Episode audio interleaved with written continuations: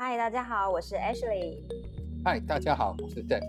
欢迎来到财经观点。首先欢迎我们的来宾，研究三所的副研究员戴慧文。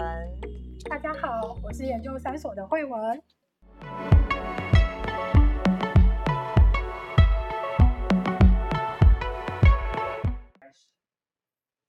我们这一集呢，要聊的是全球都在赶近零碳排的一个趋势。那当然，台湾在去年三月也提出了二零五零的近零排放路径图。到现在转型的一个情况，外界其实都有个疑问：会不会只是喊口号而已？问看看 Sam，你有什么看法？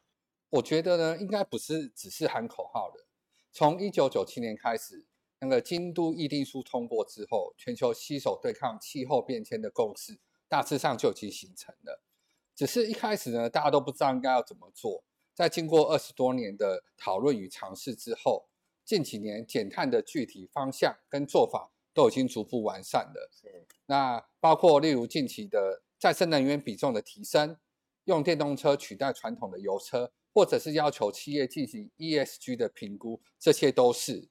另外呢，美国、欧盟这些国家也制定了碳权交易、碳关税等法规。也带动了相关产业的发展。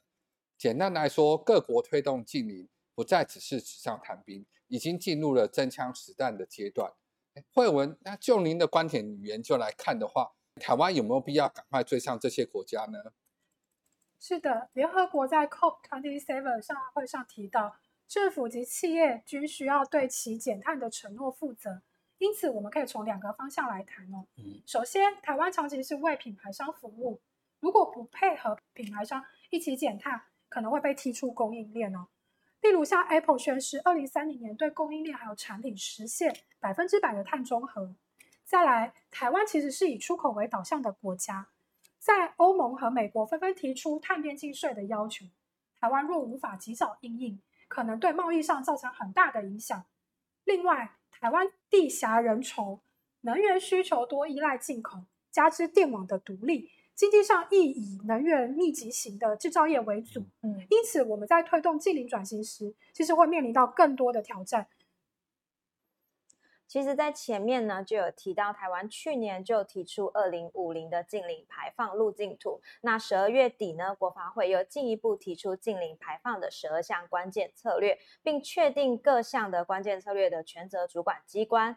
那是不是很快就会有更明确的执行规划出来？我们来请教慧文，你有没有觉得比较值得关注的焦点在哪里？OECD 在二零二三年的报告指出，为了达成近零的目标，最迫切的其实是需要增加政府对近零科技的支出，特别是针对未达市场化却是二零五零近零目标必须的科技。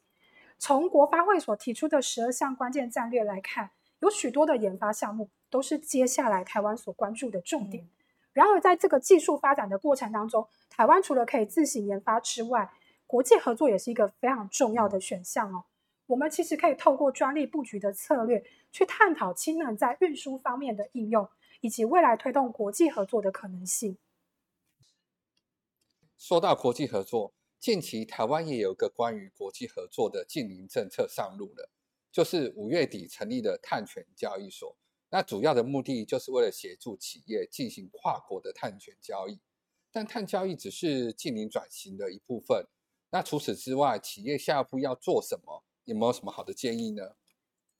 因应就是欧盟的碳边境税将在二零二七年实行，台湾的碳税最快也在二零二四年即将开征。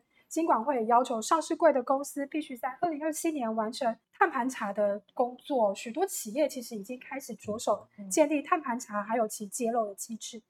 我们以 ESG 重大主题所依循的国际标准，还有其相关的方法论，针对台湾顶尖企业在近零承诺还有 ESG 的议题进行深入的探讨。另外，要有效的去推动产业进行近零转型。除了关注顶尖企业之外，我们也必须要有系统性的去协助中小企业去对准近零的目标，去发展中小企业用气候准备度的自我评量诊断工具，去促进中小企业对于近零内部知识和行动哦，并提供适当的校准的转型资源。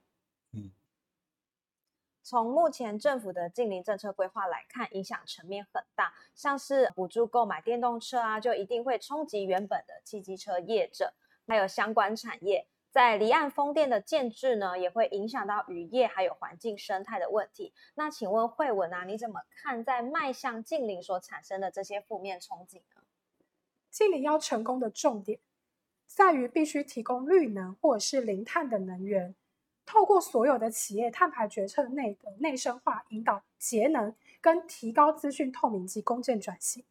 政府在推动近邻的各项政策当中，可能会对部分的社区。族群或者是公民造成程度不一的负面影响，例如说像刚好提到的，为了增加再生能源的比例，去设置离岸风电或是太阳光电，那就会造成譬如说像云林的居民去反对设置风电去做澄清抗议，或者是说风电跟光电在设置的过程，彰化的居民会忧虑会不会造成居住的品质的影响哦。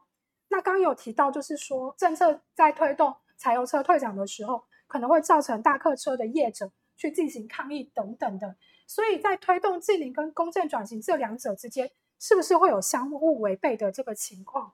其实我们从苏格兰的经验来看哦，其实零碳的能源推动跟公正转型是两个是并行不悖的工作。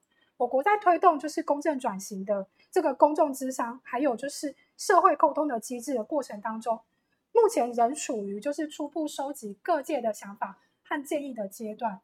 那对于促使就是社会全体提升对近邻的认知而参与政策设计，其实还有一大段的距离。那台湾其实可以借鉴国际上的相关经验，继续的努力。嗯嗯，确实，近邻排放的设计层面十分的大。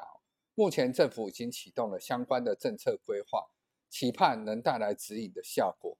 同时，企业也必须要知道。近邻、ESG 等观念正在融入且改变目前的生产模式，未来所有的企业势必都要近邻才能够永续发展。嗯，没错。本期呢，《台经月刊》还有更多关于近邻转型的案例，还有趋势分析，有兴趣的朋友千万不要错过。谢谢慧文，我们下一期再见喽，大家拜拜，拜拜。喜欢我们影片的朋友，记得订阅、按赞，并开启小铃铛。也欢迎留言告诉我们你们想听的议题。下次见喽，拜拜。